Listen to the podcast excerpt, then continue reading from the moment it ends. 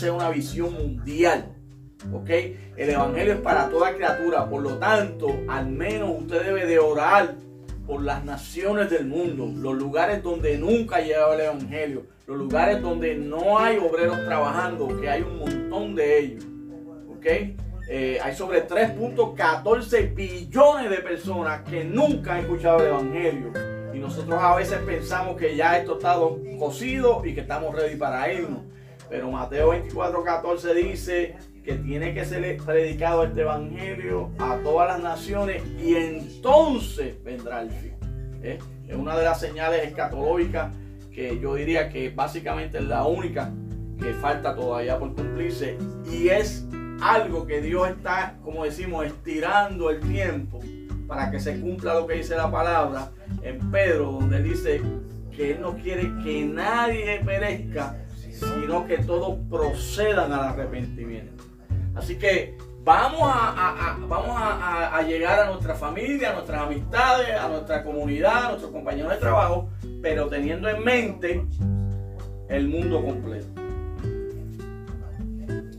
Persuadiéndolo, y esta es la palabra que a veces van entendida, persuadiéndolo. O sea, anuncio el Evangelio de Jesucristo, mayormente a los eh, de mayor influencia, pero los tengo que persuadir ¿Cómo, cómo definimos persuadir?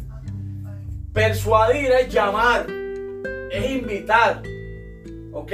O sea, yo voy a presentar el Evangelio, pero tengo, yo tengo que invitar a esa persona a aceptar a Jesús. Yo tengo que persuadirlo, yo tengo que llamarlo. ¿Ves? Pero persuadir no es convertir, porque yo no convierto.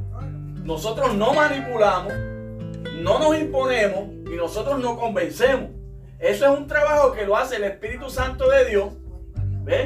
Y a veces nosotros tratamos de forzar a algunas personas. Eh, puede ser en el templo, puede ser si hacemos evangelismo personal. Pero el Espíritu Santo es el que convence de pecado. En Corintios 13, como dice ahí, dice que Pablo hablando, él plantó, Apolo regó, pero el crecimiento, ¿quién lo da? lo da Dios. Pero nuestro trabajo es anunciar. Pero tenemos que confrontar a la persona con que la persona es pecadora. Y cuando digo confrontar, me refiero a persuadir. No es discutir con ella. De que necesita a Jesús.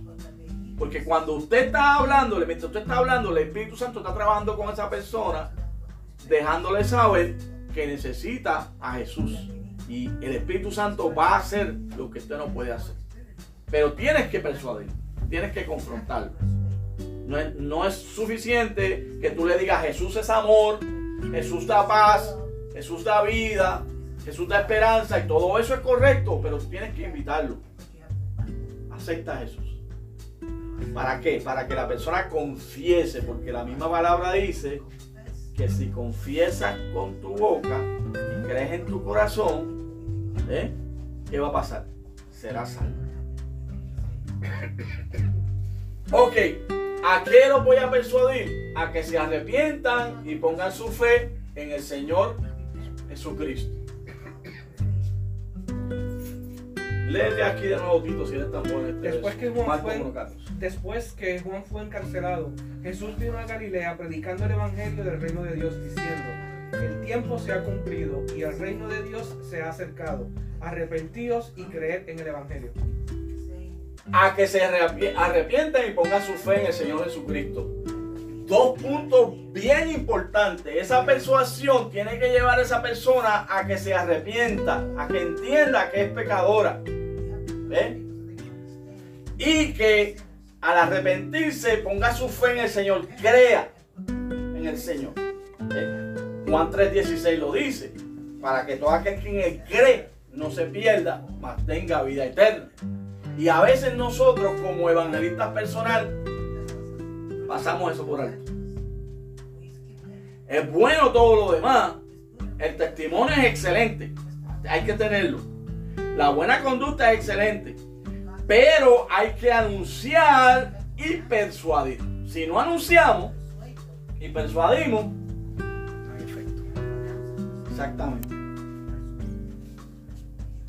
Ok, ¿Estamos claros hasta ahí? Preguntas, comentarios. Adelante, pastor. El anunciar y persuadir se parecen, pero no es lo mismo. El anunciar